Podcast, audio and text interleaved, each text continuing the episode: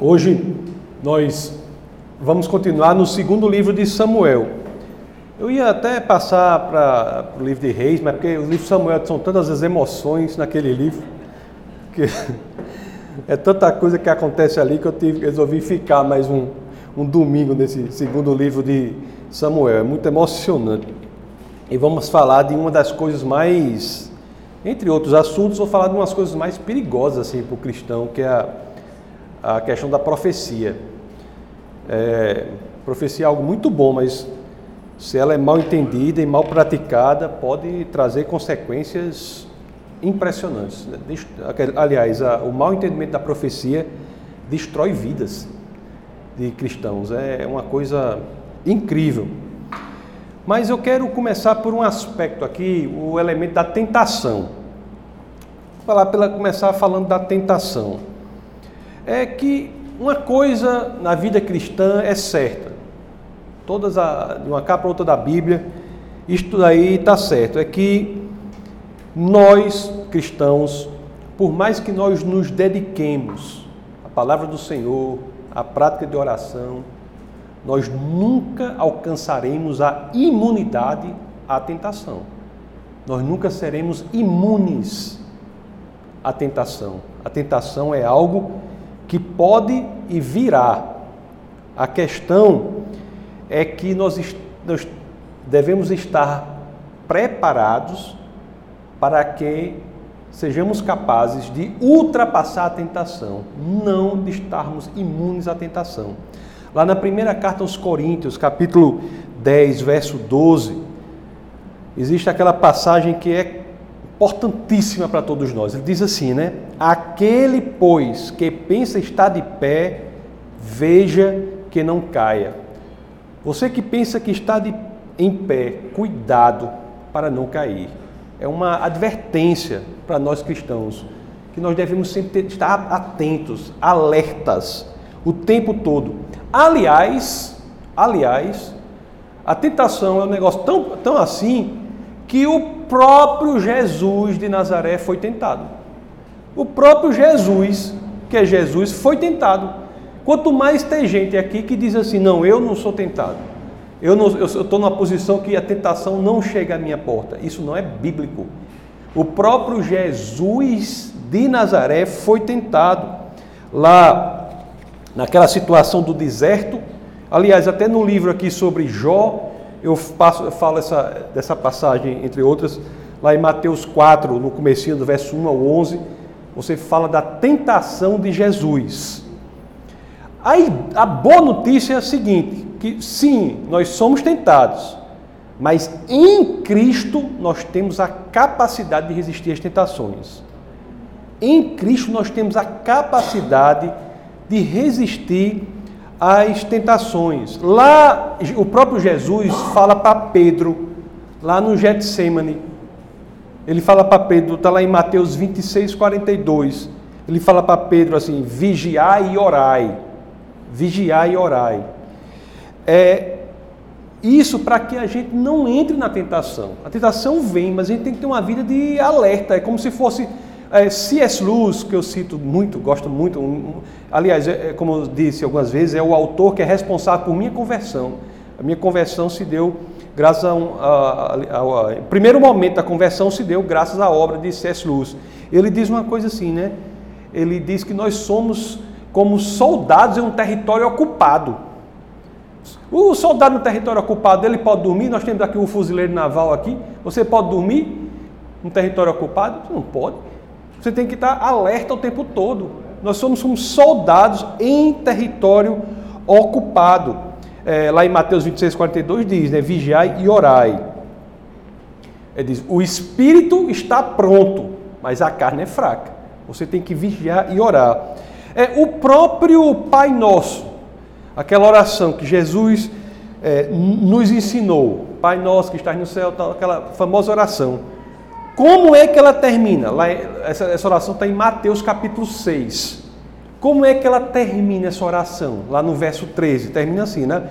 E não nos deixeis cair em tentação. Não nos deixeis cair em tentação. É, é, é, não diz assim, não, e não nos deixeis ser tentados. Diz assim? Não. A própria oração para o Pai é não nos deixeis cair em tentação, não é Senhor, não nos deixeis ser tentados, porque isso é, seria ilógico diante da perspectiva de que vivemos ainda em um território ocupado, no mundo fragmentado, no mundo caído. O Senhor, ele ora para o Senhor assim: não nos deixeis cair em, em tentação. É, essa oração do, do Pai Nosso é uma oração belíssima, é uma oração maravilhosa. Por que, que a gente não fica orando aqui na nossa igreja assim? Ei, pessoal, vamos orar o Pai Nosso aí. Por que, que a gente não faz isso? Só para deixar claro para alguém não saiba, pelo, pelo, que diz as, pelo que dizem as próprias Escrituras. Se você for para a oração do Pai Nosso, você subir um pouco, você falou Mateus 6, verso 6. Eu só quero abrir esse parênteses para deixar claro isso. Mateus 6, verso 6. Vai dizer assim, ó. Diz, antes de falar a oração, diz como a gente deve orar. E diz assim, ó. Tu, porém, quando orares, entra no teu quarto e fecha a porta, orarás a teu pai que está em secreto. E teu pai que vem em secreto te recompensará. Aí tem o 7, o verso 7. Mateus 6, 7. E orando, não useis de vãs repetições, como os gentios, porque presume que pelo muito falar serão ouvidos.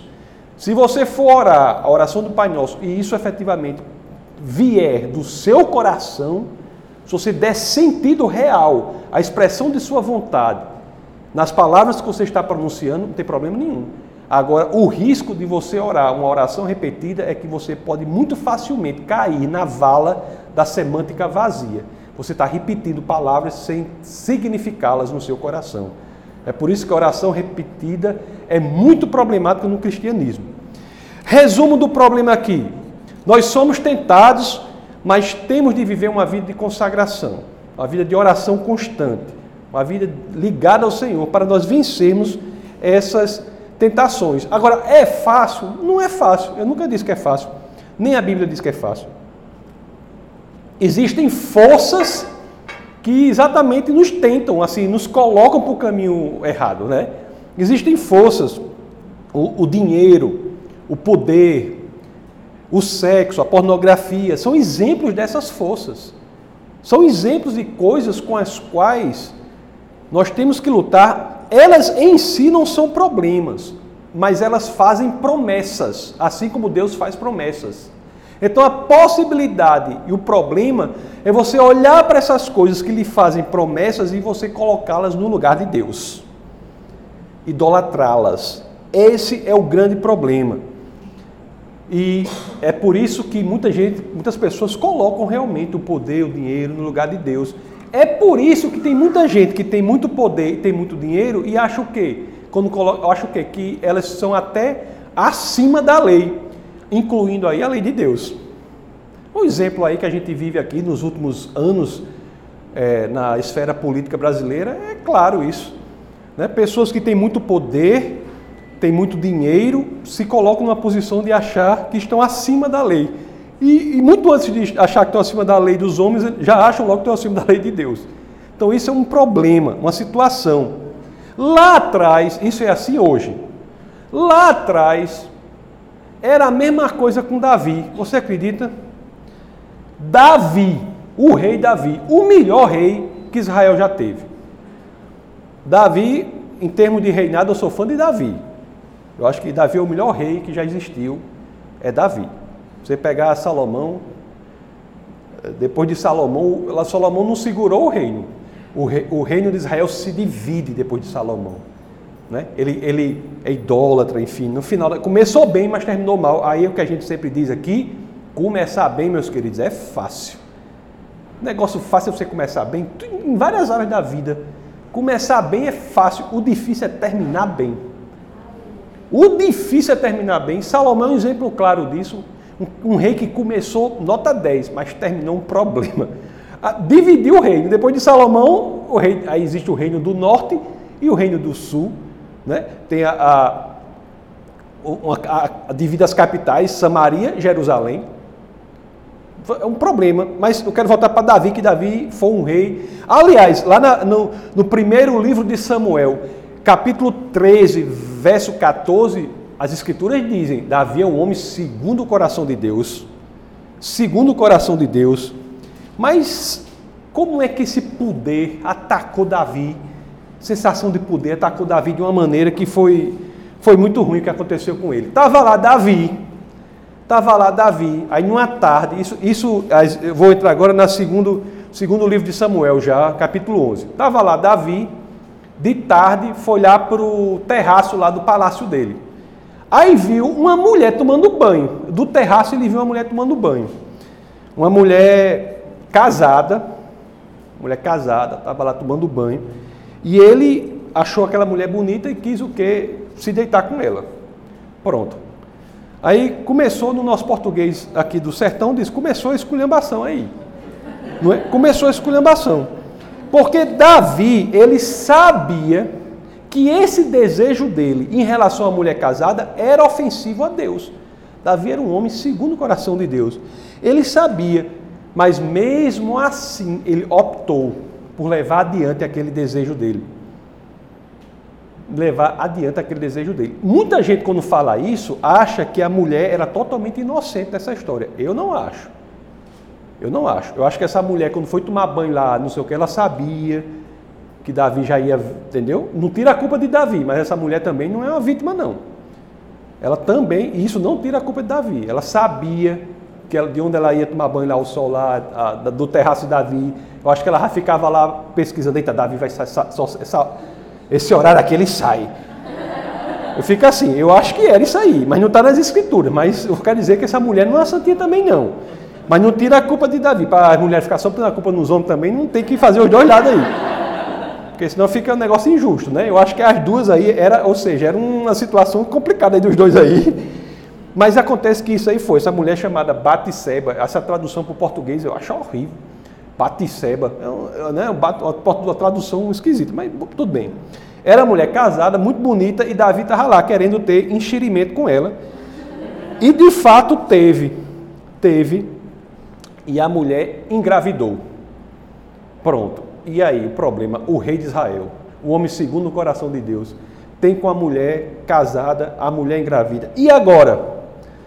É o que nós vemos logo, que a gente, a gente já sabe aqui, né? Às vezes não quer se lembrar, né? Mas a gente sabe o que um grande erro, rapaz, se você não voltar para os caminhos do Senhor, ele leva ao quê? A outro grande erro. E assim sucessivamente, até o ponto que você está no desespero total, não é isso? Você errou. Pé no chão, se acalme, volte para os caminhos do Senhor, porque o que as Escrituras mostram é que se você errou, tentou fazer o que Davi tentou, que foi encobrir, é, abafar, o que acontece? Lá vem outro erro, e foi isso que Davi quis fazer. Não se arrependeu no momento, não quis voltar para os caminhos do Senhor, quis fazer o quê? Quis abafar o caso, como se diz o jovem diz hoje, já, dizem isso porque muda sempre, né? diz abafou, né? É cor de homossexual que fala assim, hein? É, Ari, é como esse negócio, o povo fala, hein? abafou, abafou, o negócio. Hein? É, eu acho. É, né? Os homens mesmo não falam assim, não. Então eu vou tirar esse, esse, esse vocabulário aí da, do. Mas, da, mas Davi tenta abafar, vou falar assim com bastante testosterona para não ter perigo. Davi tenta abafar a situação. Davi, Davi tenta maquiar a situação. Maquiar a situação. Maquiar piorou. Maquiar.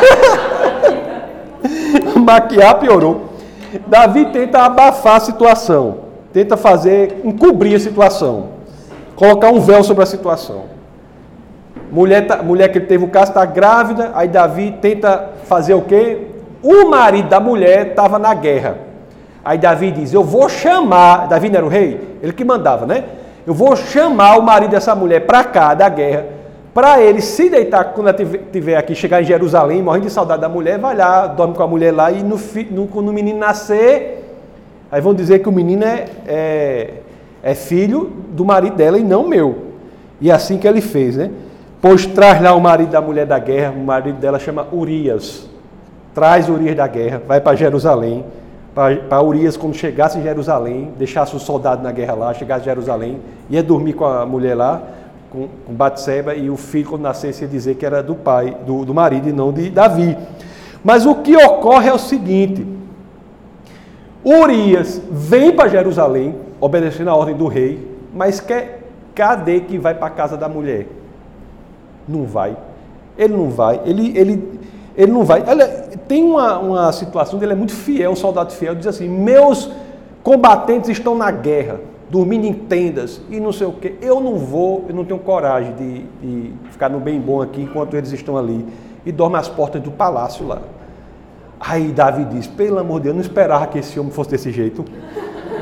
E agora eu faço o quê? Você imagina a situação de Davi, aquele negócio dentro dele, porque o rei de Israel, segundo o coração de Deus, mas no problema que ele estava, né? Aí um erro leva a outro grande e ele não volta aos caminhos do Senhor. O que acontece? Outro erro maior ainda. O que é que Davi vai fazer? Arranjar um plano para matar Urias. Meu amigo, um erro leva a outro se você não voltar aos caminhos do Senhor. Lá no segundo livro de Samuel, capítulo 11, verso 14 e 15, mostra o plano, o plano infalível infalível de Davi para matar o marido da amante dele, de Batseba. Diz assim, ó, segundo livro de Samuel 11, versos 14 e 15, diz assim, ó, de manhã Davi enviou uma carta a Joabe por meio de Urias. Davi estava mandando Urias de volta para a guerra e deu uma carta para Urias. Leve a carta lá para o comandante e dizia assim a carta. Ó. Aí nela estava escrita a carta. Ponha Urias na linha de frente e deixe-o onde o combate estiver mais violento, para que seja ferido e morra. Já pensou o negócio que começou com o enxerimento com a mulher casada? Se desenvolve o rei de Israel para um assassinato de uns homens mais fiéis e corajosos da sua equipe. Tudo começou com o enxerimento, a tentação, que ele não, ele sabia, mas ele optou pelo caminho errado. E de fato Urias vai para a guerra lá, vai muito perto da muralha lá, uma, uma, uma estratégia que todos sabiam errado e morre lá. Eu, ele morre, ou melhor, o plano de assassinato né, deu certo. Foi um assassinato. Quando ele morre, passa um tempinho, aí a mulher fica lá viúva, né? Agora, Batseba está lá viúva e Davi chama a viúva para ser mulher dele e para abafar esse plano. Tudo parecia perfeito agora, ninguém sabia. Tudo parecia perfeito. O menino, ia, ele estava casado com a, a mulher, era uma mulher dele, é Batseba era a mulher dele, mulher muito bonita. Ele estava apaixonado pela mulher, um, a mulher estava grávida, o filho dele, ele casou com ela que era viúva, tudo perfeito, tudo não tinha erro, não tinha nada. Tudo estava perfeito aos olhos de Davi, tudo. Exceto por uma coisa. Qual é a coisa? Ninguém engana a Deus. Não é incrível? Por mais que a gente faça, pode ser o plano mais perfeito do mundo, mas a gente não consegue enganar a Deus. Por mais perfeito que seja o nosso plano, mirabolante que seja, que a gente acha que os nossos olhos ninguém vai descobrir, a Deus ninguém engana. Isso é um princípio muito forte. E Deus viu o erro de Davi, claro, e isso desagradou a Deus. O último verso do capítulo 11, que a gente estava lendo aqui, diz assim, ó. O último verso, que é o 27, né? o último verso do capítulo 11 do segundo livro de Samuel, diz assim: segundo de Samuel 11, 27. Passado o luto, Davi mandou que a trouxessem para o palácio, trouxesse a viúva, né? Ela se tornou sua mulher e teve um filho dele. Aí o capítulo termina assim. Essa é a frase mais importante do capítulo. Mas o que Davi fez desagradou ao Senhor. Meu amigo, aí Deus, como sempre, fez com Davi, faz com a gente, faz com qualquer pessoa. Quando a gente erra, a ideia de Deus, o que Deus quer fazer é nos resgatar. Deus não esconde os problemas, não abafa, não, não, ele traz à tona o problema. O problema é exposto para que a gente trate, se arrependa e ele está lá para nos resgatar. E ele iria fazer isso com Davi. Mas na situação teológica de Davi lá, que é a, nossa hoje aqui que nós temos o Espírito de Deus, mas naquela situação lá de Davi, Não tinha o Espírito de Deus. E Deus falava às pessoas por meio de profetas. Por meio de profetas. Os profetas eram caminhos, canais de Deus para falar com o povo. Aí você pode dizer assim, vixe, né? Uma coisa assim, né? Vixe, por que, que ele não falava logo direto com todo mundo? Eu vou dizer uma coisa para você. Numa situação de mundo caído, de mundo quebrado, uma das coisas mais aterrorizantes que poderiam existir era ouvir a voz de Deus. Você imerso no pecado, ouvir a voz de Deus naquela situação, naquele, naquela situação teológica, era algo aterrorizante. E não sei o que estou dizendo, não, são as escrituras que dizem isso aí. Deixa eu ver aqui, eu selecionei alguns aqui, ó. Lá em Salmos 46, 6. Salmos 46, 6. As escrituras assim dizem: Nações se agitam, reinos se abalam. Ele, Deus, né, ergue a voz e a terra se derrete.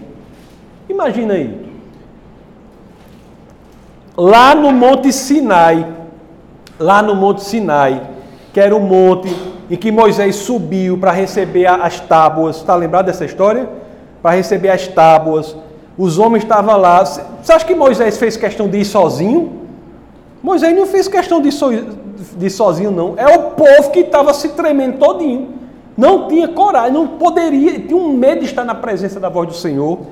Ele dizia assim, ó, lá em Êxodo, capítulo 20, verso 19, diz assim, ó, no Monte Sinai, é, lá que o, que o, o povo diz assim para Moisés: Homem, vá você, que eu não tenho coragem não. Vá você lá falar com o Senhor, que eu mesmo não quero estar lá não. Eu não tenho coragem não de ouvir a voz dele não. Aí Moisés vai, né? Vai. Lá em Êxodo 20, 19 diz assim: ó, E disseram a Moisés, o povo dizendo a Moisés: Fala tu mesmo conosco e ouviremos, mas que Deus não fale conosco para que não morramos. A presença de Deus, ó, Deus é amor, mas Deus é santidade. Deus é justiça. A presença de um pecador diante do Senhor é extremamente aterrorizante. Extremamente aterrorizante. O uso da profecia antes do envio do Espírito Santo. A gente tem gente que fala assim, antes do Novo Testamento, mas na realidade a pessoa que diz assim quer dizer assim, antes do envio do Espírito Santo. O uso da profecia antes do envio do Espírito Santo é ato de misericórdia de Deus para poder falar com seu povo que não podia estar na sua presença. Deus enviava profetas para falar com as pessoas. Aí eu quero falar aqui agora algumas, alguns princípios sobre profecia, que é muito importante ensinar a igreja sobre profecia, porque conforme eu comecei falando aqui no bate-papo de hoje, a pessoa que não entende profecia está susceptível a ser extremamente enganada. Os profetas, eles ouviam a voz de Deus e passavam a mensagem. Lá em Hebreus, logo no começo de Hebreus, tem uma passagem que diz assim, ó. Que já em Hebreus, tem uma passagem diz assim, o autor de Hebreus e eu falo o autor de Hebreus porque o autor de Hebreus é incerto, né? Alguns dizem que é Paulo, mas eu sou a minha convicção é de que não é, porque o estilo é totalmente diferente da, do que Paulo escreve. Mas enfim, o autor de Hebreus diz assim, capítulo 1, verso 1, logo comecinho. Há muito tempo Deus falou muitas vezes e de várias maneiras aos nossos antepassados por meio dos profetas. Mas nestes últimos dias falou por meio do Filho a quem constituiu o herdeiro de todas as coisas e por meio de quem fez o universo. Então a primeira coisa é isso, a profecia era a voz de Deus. O segundo princípio é que a vontade do profeta nem sempre é a vontade de Deus. Isso é um princípio que tem que ser usado até hoje, porque tem gente, pessoal, que vai visitar pessoas que considera por profeta, e o que o profeta diz na vida da pessoa, pelo amor de Deus, bota a pessoa igual um, um, uma bola, chuta para bota, bota a pessoa para ali, bota a pessoa para aqui. Tem que ter cuidado com isso. Aliás, no culto passado, o que foi que nós vimos aqui? Um, um caso nas Escrituras, um caso claro nas Escrituras. Foi, a gente viu o capítulo 7, um caso claro nas Escrituras, quando Davi queria construir o templo, Davi disse: Eu quero construir o templo para o Senhor. O Senhor fez tanta coisa para mim. Eu quero construir o templo para o Senhor. Aí o profeta estava perto dele, que era Natan, né? Aí Natan disse assim: Maravilha, vá, vá adiante, construa o templo. Aí daqui a pouco o Senhor fala com Natan e diz assim para Natan: Natan, diga a Davi que não é ele que vai construir, não. Não é ele que vai. Ou seja, a vontade do profeta é uma, a vontade de Deus é outra. Mas a verdadeira profecia é aquela que provém do Senhor. Aliás, são coisas às vezes que o profeta não sabe, não teria nem como saber. Nas escrituras nós temos Isaías falando que Jesus nascerá de uma virgem séculos antes. Oito séculos antes. Você tem Zacarias, fala da entrada do rei em Jerusalém montado num jumento. Séculos antes, como é que eles tinham, que saber, tinham como saber isso? E lá com, com Davi, o mesmo se deu com o profeta, que era Natã. E Natã teve de falar de Deus para Davi. Dizer que Davi fez aquela coisa. Olha, não deve ter sido fácil falar para Davi, né? Não deve ter sido fácil. Essa passagem que Natan fala para Davi do erro que ele fez, é uma passagem muito bonita. Por isso que eu gostaria de ler para vocês aqui. Eu peço licença para ler lá no segundo de Samuel, segundo livro de Samuel, capítulo 12, os primeiros versos. Eu imagino Natan morrendo de medo, vai chegar lá para o rei para dizer que ele tinha feito o que ele tinha feito. Aí como é que Natan, eita, e agora? Aí Natan diz, uma, diz de forma interessante, ele diz assim, ó, capítulo 12 do segundo livro de Samuel, no verso 1, dizem assim as escrituras, ó. E o Senhor enviou a Davi o profeta Natã. Ao chegar, ele disse a Davi: Dois homens viviam numa cidade, um era rico e o outro pobre. O rico possuía muitas ovelhas e bois, mas o pobre nada tinha, senão uma cordeirinha que havia comprado. Ele a criou e ela cresceu com ele e com seus filhos. Ela comia junto dele, bebia do seu copo e até dormia em seus braços. Era como uma filha para ele. Certo dia, um viajante chegou à casa do rico e este não quis pegar uma de suas próprias ovelhas ou dos seus bois para preparar-lhe preparar uma refeição. Em vez disso, preparou para o visitante a cordeira que pertencia ao pobre.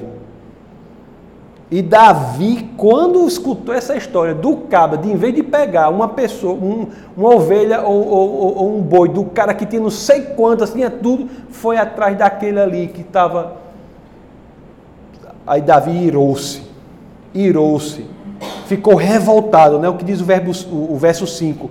Então Davi encheu-se de ira contra o homem e disse a Natã: Juro pelo nome do Senhor que o homem que fez isso merece a morte.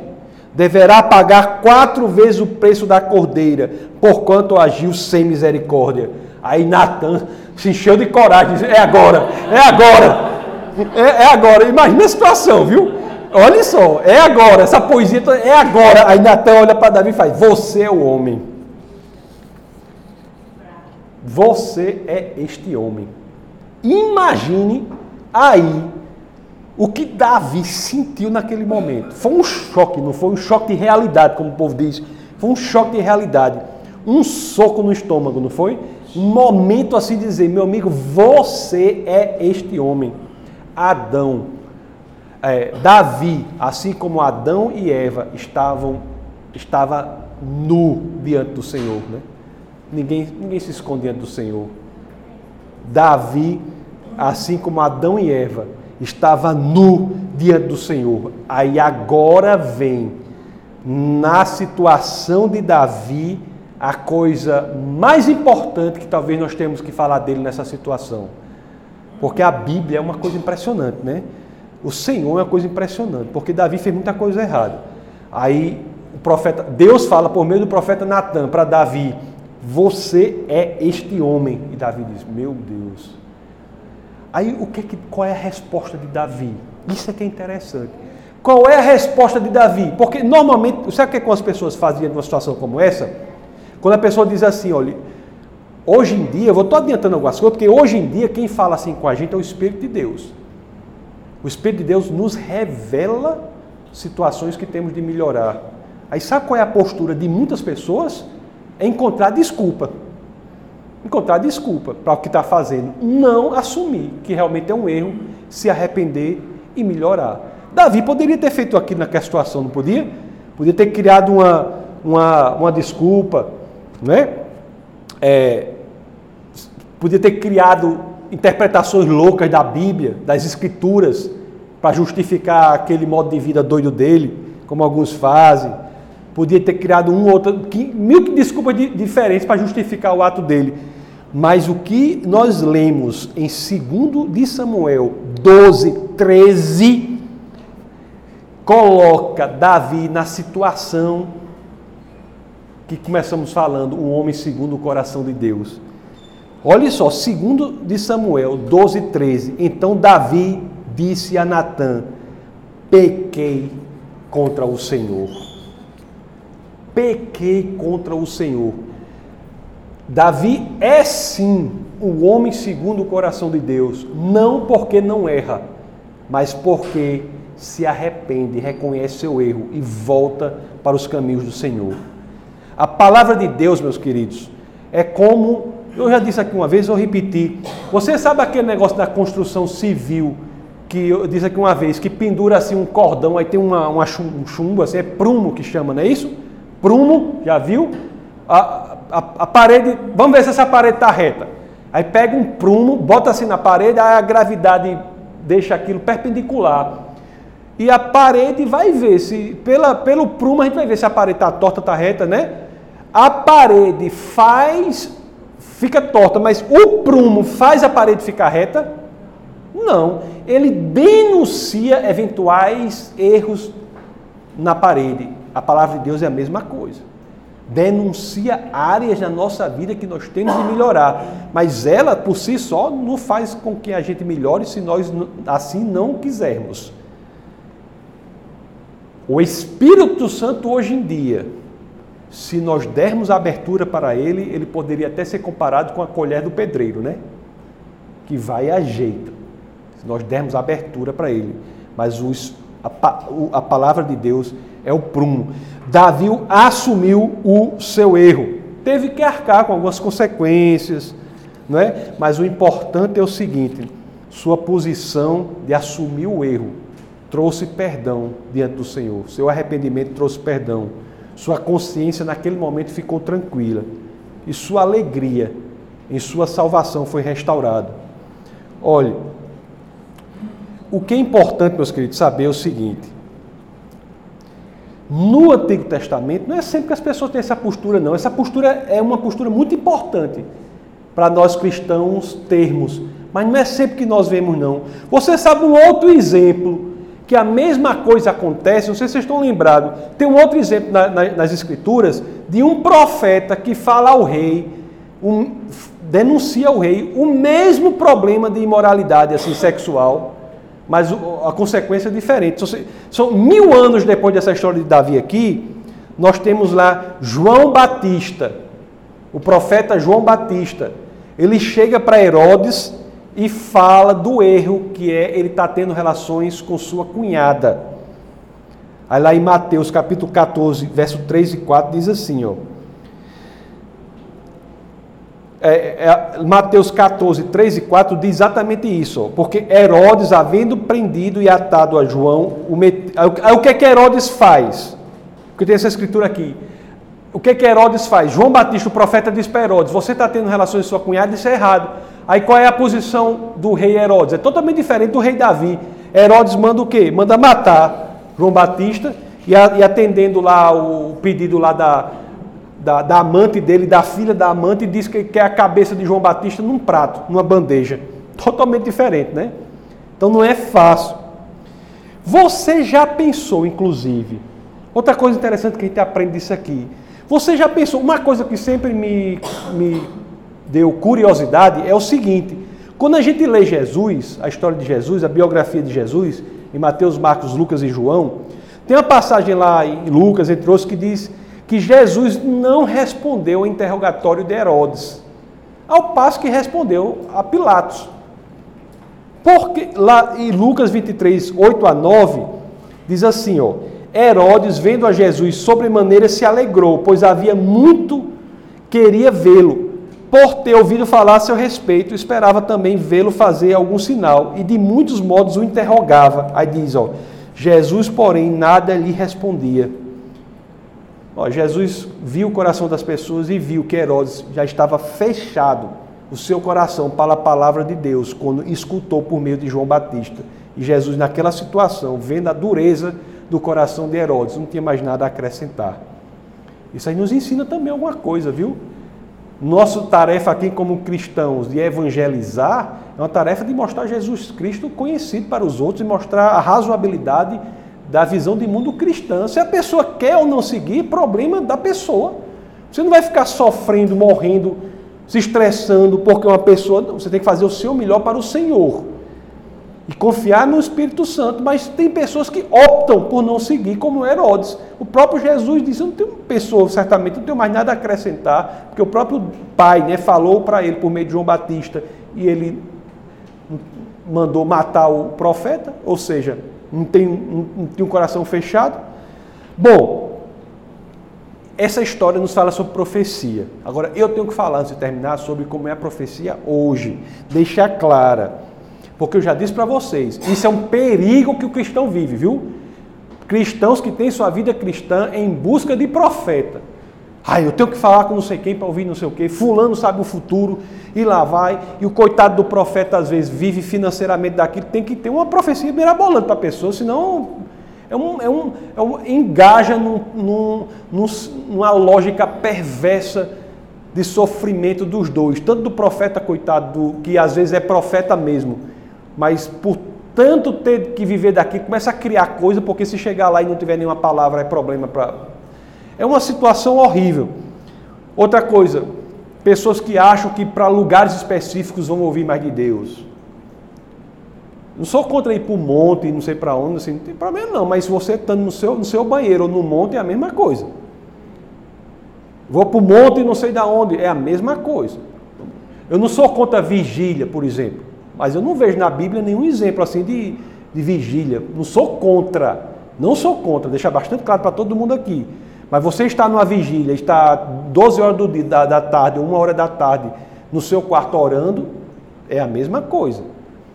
Então nós temos que entender o que é realmente, como é que Deus fala conosco, como é a profecia, como é que fala. Então o que, que a Bíblia diz? O que, que a Bíblia diz sobre profeta? A Bíblia, o primeiro ponto que diz que a Bíblia diz é o seguinte: o Espírito Santo é enviado para nós. Nós temos o Espírito Santo, nós cristãos, que mora dentro de nós. Ele vem substituir Cristo. É por isso que ele é o verdadeiro vicário de Cristo. É o Espírito de Deus. Lá em João, capítulo 1, verso 8, as Escrituras dizem assim: Quando ele, que é o Espírito Santo, vier, convencerá o mundo do pecado, da justiça e do juízo. É o Espírito Santo de Deus, hoje, que faz a vez do profeta de antigamente. Preste atenção nisso, isso aí é muito importante e libertador. A perspectiva de lhe convencer do pecado, do jeito que Natan fez com, com Davi, de convencer da justiça, lhe convencer do juízo, quem assumiu para si este papel bíblico foi o Espírito Santo. É ele que traz à luz o pecado que nós queremos abafar. É ele que traz à luz o pecado que as pessoas querem esconder dentro de si. É ele, é o Espírito de Deus que tem esse papel. Lá em João capítulo 16, verso 13 e 14, dizem assim: quando vier, porém, o Espírito da Verdade, ele vos guiará a toda a verdade, porque não falará por si mesmo, mas dirá tudo o que tiver ouvido e vos anunciará as coisas que hão de vir. Ele me glorificará, porque há de receber o que é meu e vou-lo-á de anunciar. Essa é outra característica importante de qualquer pessoa que for falar do Senhor. A glória é para Jesus, é para Deus. O Espírito sempre glorifica a Jesus quando ele busca dentro de nós aquelas áreas que temos de trabalhar. O Espírito Santo de Deus, ele faz o papel do profeta de antigamente. aqui, quem gostar de profeta não fica com raiva, não, porque eu vou dizer depois que tem profeta hoje. Eu vou dizer o que é que ele faz. Ele só não faz isso que eu estou dizendo. Mas o Espírito Santo, o Espírito Santo, hoje é o que faz a vez do profeta de antigamente. E tanto faz a vez do profeta de antigamente que ele tem, segundo as Escrituras, de glorificar a Deus, a Jesus. Por que ele tem que glorificar Jesus? Porque Jesus, por quê? que o Espírito Santo, que é o profeta hoje, que, era, que, que faz o mesmo papel do profeta de antigamente, ele glorifica Jesus. Porque Jesus é exatamente a mensagem que todos os profetas de antigamente diziam. Jesus é a mensagem para a qual todos os profetas do Antigo Testamento apontavam. Os profetas não, não falam da parte de Deus, e Jesus é o próprio Deus que se revela. Lá em João, capítulo 10, verso 30, de Jesus diz assim: Eu e o Pai somos um. Por isso que ele tem que glorificar a Jesus. Jesus não é apenas a mensageiro, ele é também a mensagem. Isso é muito importante que vocês saibam disso aí, meus queridos. O, o Espírito Santo, portanto, é quem faz a vez do profeta, revelando os nossos pecados. Então, cuidado. Você, você é cristão, você tem um Espírito dentro de você. E ele é que é capaz de perseguir, levantar os mais obscuros labirintos da nossa consciência e trazer à luz, às vezes, coisas que nós estamos tentando esconder durante décadas. E traz à luz para quê? Para que, com a ajuda dele mesmo, nós possamos trabalhar isso e sermos verdadeiramente livres do pecado. Entendeu? Essa é a teoria. Aí você diz assim, mas na prática, como é que funciona? A teoria eu achei legal, mas na prática, como é que funciona? Ah, vamos ver algumas perguntas na prática. É assim: Devemos crer hoje em toda e qualquer pessoa que diz que fala em nome de Deus? Não. Não devemos crer em toda e qualquer pessoa que diz, eu fa... assim diz o Senhor. Diz assim. Então, deve, toda e qualquer pessoa deve crer? Não. Por quê? 1 de João, capítulo 4, verso 1. Diz assim, ó. Amados, primeira carta de João, capítulo 4, verso 1. Amados, não creiam em qualquer espírito, mas examinem os espíritos para ver se eles procedem de Deus. Porque muitos falsos profetas têm saído pelo mundo. Eu tenho obrigação, na posição em que eu tenho aqui nessa igreja, em que eu sirvo essa igreja, de avisar vocês: este mundo é cheio de falsos profetas que vêm e falam em nome de Deus, dizem falar em nome de Deus. Cuidado, primeira coisa, fiquem vacinados. Não é? Você vai para um canto, recebi uma palavra. Pode ser, pode não ser. Se você é neném espiritual nas escrituras, é muito provável que você vá, acredite e aquilo mude sua vida e você deixe. Tem casos horríveis que nós, na nossa caminhada aqui nós sabemos, gente de dizer assim, Assim diz o Senhor: você é a esposa de Fulano. Só que Fulano era casado. Tem muitos casos, muitos casos de vidas que são destruídas por conta de falta de maturidade na questão de profecia. Agora, vamos dizer uma coisa: se a pessoa parece mesmo ser um profeta do Senhor, eu devo imediatamente aceitar a profecia? Não. Não. Mesmo, primeiro você tem que ver, e mesmo que a pessoa seja reconhecidamente uma pessoa de Deus, seja um profeta, ele deu uma profecia para você, você deve imediatamente aceitar? Não. Primeira aos Coríntios, capítulo 14, verso 3. Primeira carta aos Coríntios, capítulo 14, verso 3. Mas quem profetiza o faz para a profecia hoje de levantar, descobrir os, as áreas dos pecados que temos para melhorar é o Espírito de Deus dentro de nós. Mas existem profetas hoje? Existem. Profetas que falam pelo meio do Senhor para unicamente. 1 Coríntios 14, 3. edificação, encorajamento e consolidação, consolação dos homens.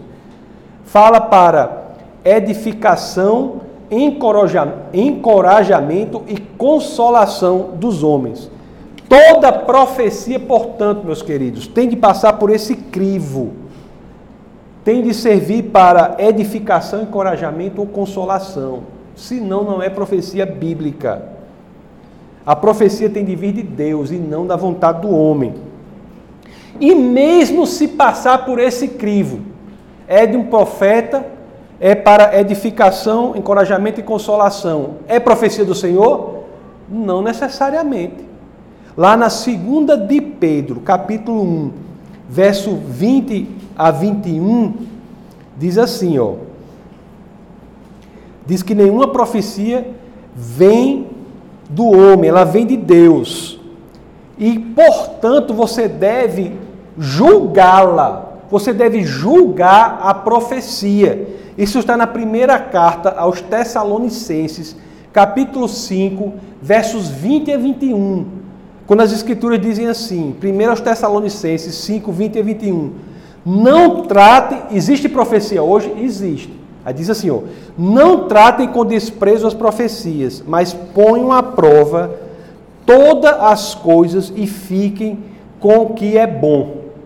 Ou seja, mesmo que a pessoa seja profeta, mesmo que a profecia venha para lhe edificar, lhe consolar, lhe edificar, encorajar, para lhe encorajar, lhe edificar, lhe consolar. Mesmo assim, você tem de colocar à prova a essa profecia.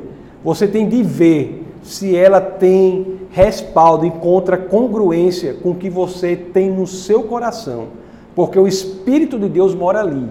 A profecia é sobre algo que Deus já falou com você. A profecia não é algo que vai trazer uma mudança de vida radical para a sua vida, não. A profecia é uma confirmação de algo que já falou, que Deus já falou com você. Aí você diz assim, aí a última das hipóteses que eu pensei assim, a pessoa chegar e dizer assim, mas eu não tenho sabedoria para isso. Eu não tenho sabedoria para isso. Aí eu tenho que puxar Tiago 1, 5. Se algum de vocês tem falta de sabedoria, peça a Deus, meu amigo. Peça a Deus, que a todos dá livremente, de boa vontade, e lhe será concedida. Peça ao Senhor sabedoria, para que você possa transitar neste mundo perigoso da falsa profecia. Existem profetas do Senhor com profecias legítimas, mas elas têm de ser analisadas com cuidado. Entendeu isso aí? É Ele, é o Espírito Santo que herda o, o sentido da profecia de, de, de mostrar para você o pecado, e a outra dos homens se passar por esses critérios. Bom, uma coisa aqui é importante. Estou terminando. Uma coisa aqui é muito importante, muito legal. O que é, que mais, o que é mais importante nessa mensagem de hoje? Que mais deve ficar em tudo que foi falado aqui? É que o que aconteceu com Davi pode acontecer comigo, pode acontecer com você. Basta que a gente queira para que a gente seja perdoado e para que a gente volte aos caminhos do Senhor, basta que a gente verdadeiramente queira e se arrependa. Basta, basta isso.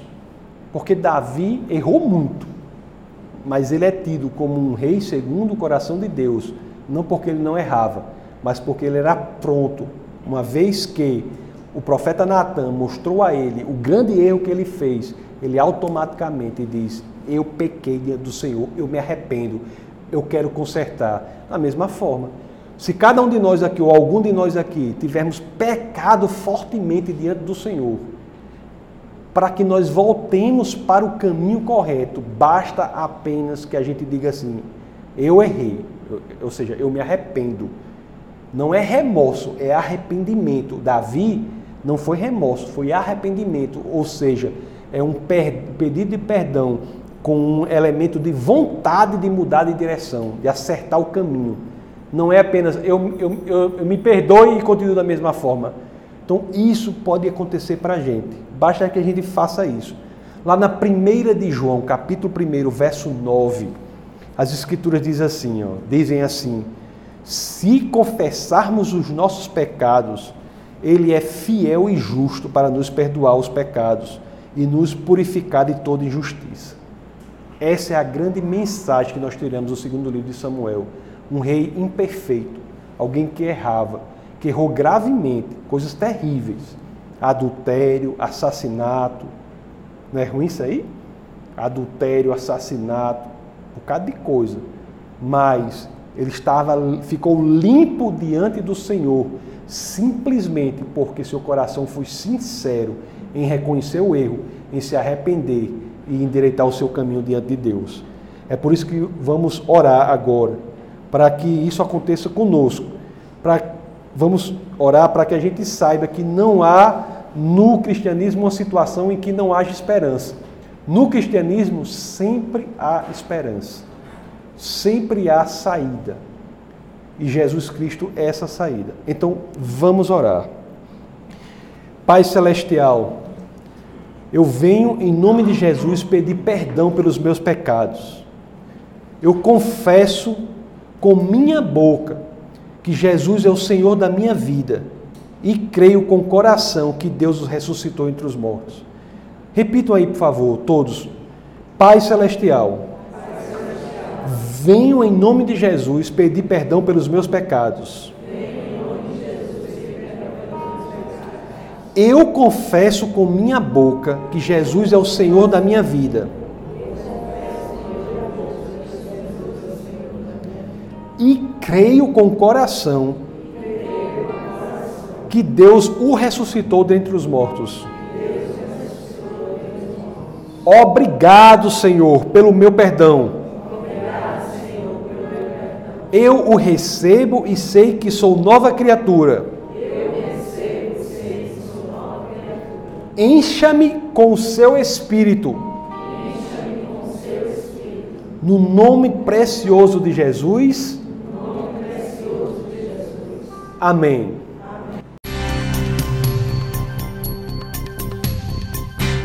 Essa foi uma produção do Ministério Internacional Defesa da Fé, um ministério comprometido em amar as pessoas, abraçar a verdade e glorificar a Deus. Para saber mais sobre o que fazemos, acesse defesadafé.org.